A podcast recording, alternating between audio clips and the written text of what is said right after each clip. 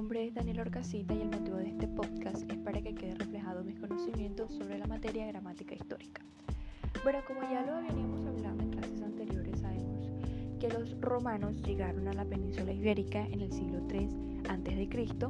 Aquí deputaron territorio con los fenicios, los cartagineses y los griegos.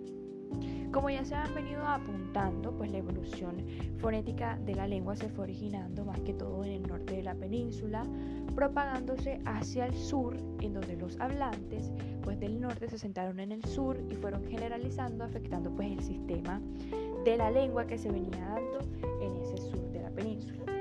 Básicamente lo que hicieron los romanos fue romanizar. Esta romanización no habría sido posible pues de no haber tenido, por decirlo así, una lengua en común que sirviera como vehículo, como puente entre Roma eh, y las distintas provincias que se encontraban en la península ibérica.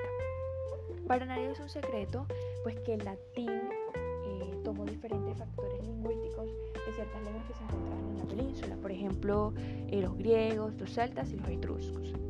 De los griegos, pues los, romanos consideraban muy afín el latín, más que por razones culturales, eran, eran razones lingüísticas, ya que eran lingüísticamente muy similares estas lenguas.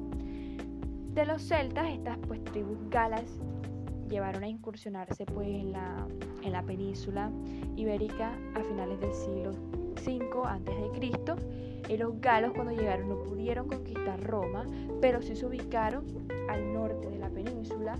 Ellos no influyeron como tanto en el latín. Los etruscos pues ya se ubicaron al norte del Lacio, ellos tuvieron más de 8.000 inscripciones en el alfabeto derivado del griego. Eh, esto era muy particular ya que tú puedes leerlos con facilidad, pero era muy difícil entenderlos. Para cerrar, por decirlo así, podemos decir que el latín absorbió lenguas cercanas, tanto geográficas como lingüísticamente eh, similares. Hubo más que todo un sustrato de otras lenguas en el latín. Un aspecto importante que me gustaría destacar de esta evolución de la lengua fue el periodo alfonsí, ya que en este periodo, con Alfonso X, la lengua castellana básicamente adquiere su punto de, inflexión, donde se oficializa la lengua castellana como una lengua escrita y una lengua cultural. Básicamente, pues aquí se realiza pues una reforma ortográfica que sirvió para adaptar la lengua castellana a su realidad eh, fonética. También esta fonología del castellano fue estudiada a través de hecho fonológico de la historia de, la apócope básicamente fue centrado a una polémica entre la normativa autóctona, que no estaba a favor del uso de la apócope, frente a una extranjerizante. Estos diferentes cambios fonológicos fueron incrementando, pero ya decaen a finales del siglo XI hasta finales del siglo XIII.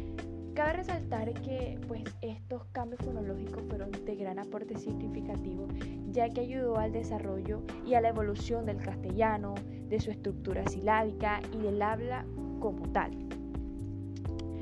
Bueno, como ya venía mencionando, pues esta reforma ortográfica sirvió para adaptar a la, lengua castellana su realidad fonética, mientras eh, se previvió o mientras se estuvo en el sistema fonológico medieval.